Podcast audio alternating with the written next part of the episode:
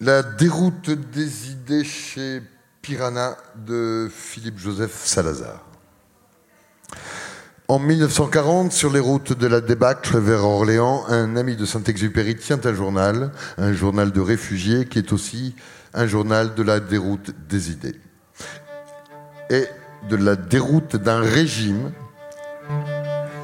qui a failli à tous et à en dépit de généraux galonnés et de politiciens patentés de tous bords.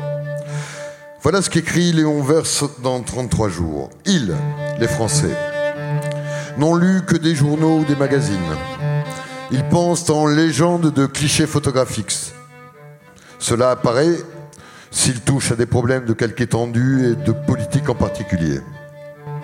Ils sentent au fond d'eux-mêmes que tout leur échappe et ne se l'avouent pas. Alors, ils s'efforcent de donner un corps aux idées vagues, un sentiment dont ils furent nourris. Ils les personnalisent, remuent comme des marionnettes. En dehors des années 20 de ce millénaire, nous sommes en déroute.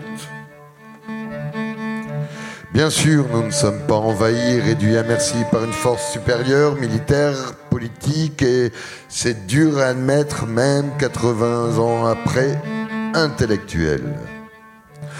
Nous sommes cependant rançonnés par une série de forces qui nous sont supérieures. Le terrorisme islamique, qui continue sans rémission à empoisonner la vie politique dans ses transmutations de la violence brutale à l'agitation idéologique les organisations internationales qui nous dérobent notre souveraineté, les grandes philanthropies américaines adossées aux big tech qui censurent et contrôlent nos opinions sans que l'État puisse résister efficacement à ces puissances non élues, et l'impéritie d'une classe politique quadragénaire tardive, nourrie au management du capital et à la gestion des ressources humaines, qui s'est révélée incapable de gérer la crise sanitaire,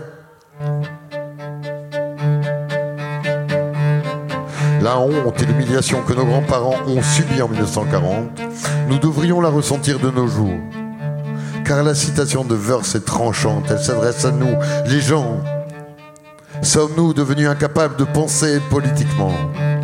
Nous pensons par cliché, par magazine, par ressenti, attifé en idées. Bien sûr, nous ne voulons pas voir que, à travers les gesticulations comiques de la télévision, les faux débats, les clichés à foison, qui tous passent pour des idées, nous vivons une véritable déroute intellectuelle.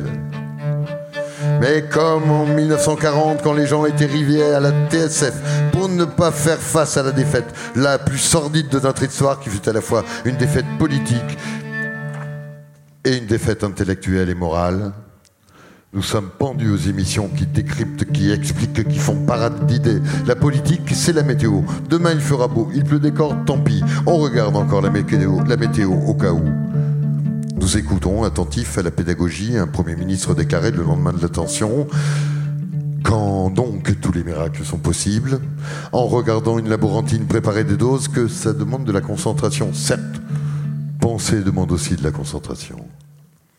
Nous laissons donc des marionnettes donner, donner voix à nos ressentis, au fond de désespoir et d'incompréhension, travestis en idées du jour, les intellos, pas de nom, vous savez exactement qui c'est, sont en scène, les déplatères.